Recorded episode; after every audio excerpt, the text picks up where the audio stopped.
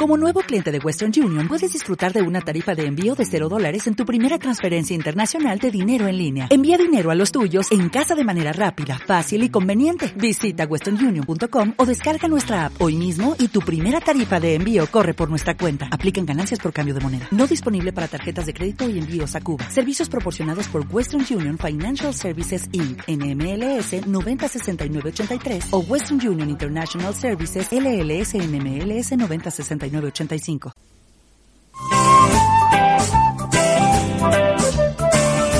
Gabinete de Psicología.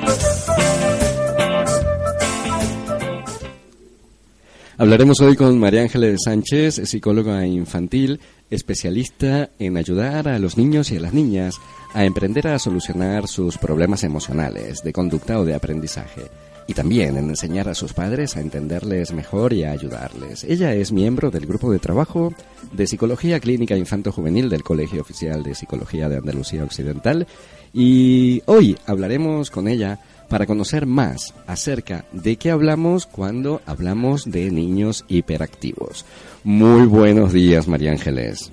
Buenos días, Fabián. Oye, un gustazo, un gustazo volver a escucharte un martes más en este, en este ratito.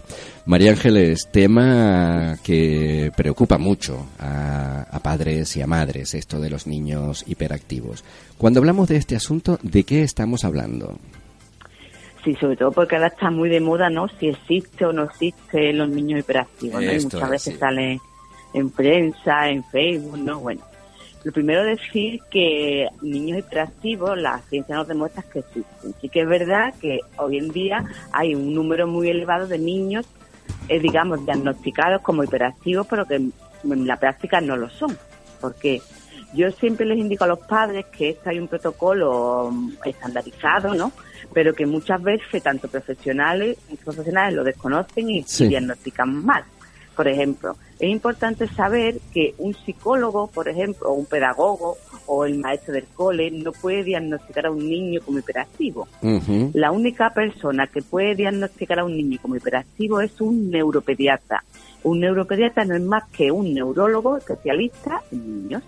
¿Por qué? Porque un psicólogo te puede decir que tu hijo presenta sintomatología que parece indicar que es hiperactivo, pero ¿qué sucede? Tenemos que saber que hay muchas otras características que pueden hacer que un niño presente esos síntomas sin ser hiperactivo, por ejemplo. Niños con ataques de epilepsia, que epilepsia puede ser de día o puede ser niños que tienen ataques epilépticos durante el sueño y, mm. no, y no se ve a primera vista. Esto cursa con sintomatología de hiperactividad y no son hiperactivos, sino simplemente son niños epilépticos, incluso medicados, que la medicación les hace que tengan esa sintomatología. Mm. También puede suceder que haya niños que por un problema de tiroides tengan sintomatología de hiperactividad, pero no son hiperactivos. Cuando hablamos de esta sintomatología, María Ángeles, en líneas generales, porque claro, lo que se suele escuchar es que este niño es hiperactivo, porque porque se mueve mucho, porque no para. Pero hay, hay otras pistas, ¿verdad? En cuanto a síntomas. el trastorno de hiperactividad se caracteriza por tres cosas. Primero, por inatención, es decir, problemas de atención. Son niños a los que les cuesta mucho trabajo concentrarse o niños que sí son capaces de concentrarse pero les cuesta mucho inhibirse de lo que sucede alrededor. El típico niño que dice pasa una mosca y se despista. Si no hay estímulos alrededor me concentro, pero a la más mínima pierdo esa concentración. Lo segundo que lo caracteriza es la impulsividad, es decir, yo actúo y después pienso.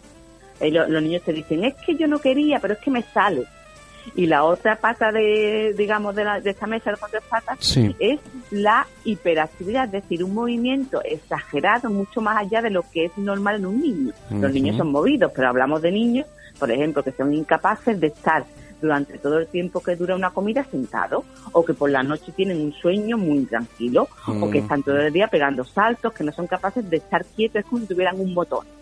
Entonces, estos son, pero que un niño tenga cualquiera de estas tres características no implica que sea hiperactivo. Entonces, por eso decía, yo siempre cuando me digan algún padre, le digo, lo primero es descartar causas médicas, con lo cual te vas al pediatra y que te haga una analítica y que te mande a un neuropediatra. ¿Por qué? Porque también hay niños que el problema es que hay una, digamos, un desarrollo anormal del cerebro, porque el área prefrontal que es quien regula todo ese tipo de cosas, la tienen infradesarrollada, con lo cual el niño muestra una sintomatología, pero es porque su cerebro, digamos, no está igual de desarrollado que el de otros compañeros. ¿Por qué digo que es importante esto? Porque hoy en día muchas veces los padres te dicen, es que mi niño está medicado y hay un montón de niños medicados, a los algunos son necesarios que estén medicados, pero hay otros muchos que están medicados sin necesidad. Porque también es importante que los padres sepan y que los médicos ahí también tienen que informar que aunque un niño esté medicado porque sea hiperactivo, la terapia es fundamental. ¿Por qué? Porque al niño no se le da la pastilla para que esté tranquilo, no. Se le da la pastilla para que el niño sea capaz de controlarse y rinda en las sesiones de terapia y aprenda en terapia es decir, le estamos facilitando el aprendizaje con esa medicación. Pero el objetivo es que en terapia, o sea, en consulta psicológica, con un reaprendizaje, su cerebro sea capaz de adquirir, digamos, los mecanismos que él no tiene. Entonces, muchas veces los padres se equivocan y le dan la pastilla y punto. No, porque eso es solamente darle una parte, cuando la pastilla su función es eso, que el niño sea capaz de estar más tranquilo para favorecerle los nuevos aprendizajes. María Ángeles, ¿dónde suele detectarse este tipo de trastornos? Eh, ¿Más en casa o en el colegio? Mm, en los dos sitios, depende del caso, ¿no? Porque también otra de las características para que un niño sea considerado hiperactivo es que muestre los síntomas en todos sitios. Es decir, si a mí me llega, hay veces que llega un padre y dice, en el cole es un santo, la profesora está súper contenta, pero es que en casa, entonces el niño no es hiperactivo, porque si tú eres hiperactivo es como si eres diabético. Tú no puedes ser diabético unos días y unos días no. Sí, lamentablemente, siempre. Entonces, si eres hiperactivo, lo eres en todos los contextos. Entonces, también muchas veces hay que distinguir eso, que hay veces que los padres le faltan recursos, no saben poner en marcha prácticas educativas para controlar a sus hijos. Entonces, los niños en casa son un desastre, digamos, y en el cole son capaces de seguir todas las normas y todas las reglas. María Ángeles, ¿y un niño hiperactivo se convertirá forzosamente en un adulto hiperactivo? Hombre, se supone que tú naces, tú eso va contigo desde que naces hasta que te mueres pero sí que es verdad que hay veces, como te decía, que se confunden patologías y se diagnostican a niños como hiperactivos que no lo son. Entonces te dicen, son los que cuando llegan a la adultez ya han dejado de ser hiperactivos. Este no lo habían sido nunca.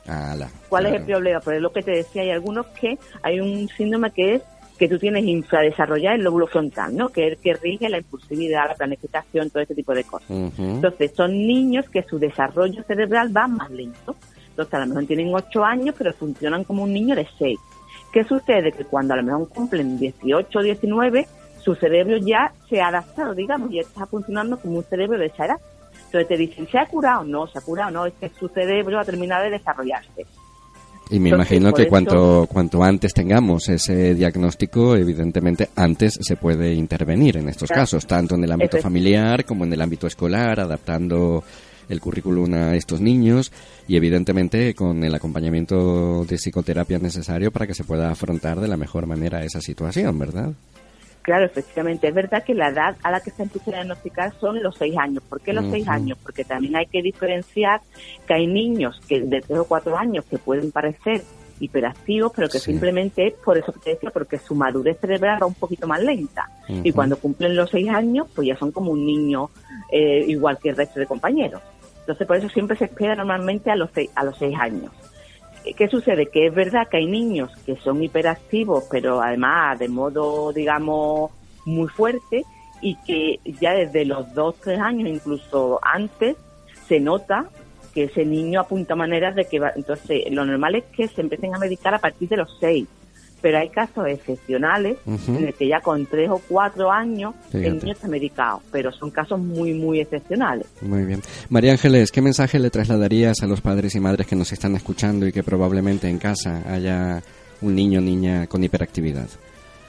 Pues bueno, le diría que lo primero es tener claro que quien diagnostica, en este caso es un médico, porque hacen falta eh, temas de análisis y de ver cómo funciona este cerebro y que después también es súper importante que la medicación, en su caso si la hay o si no la hay también, la terapia es fundamental, porque aquí lo que se trata es de dar de el cerebro de ese niño digamos que funcione correctamente. Y para funcionar correctamente la medicación para eso no sirve, para eso sirve la terapia. Entonces todo tiene solución, pero sí es eh, que sepan que la terapia en estos casos es fundamental, tanto para el niño como para los padres, para que los padres sepan cómo tienen que eh, interactuar con ese niño. Muy bien, María Ángeles, muchísimas gracias por haber dado un poco más de luz a esta cuestión de tantísimo interés para las familias y te emplazamos al próximo martes para que nos cuentes más cosas. ¿De acuerdo? Un placer. Muchísimas gracias y muy buena jornada para ti.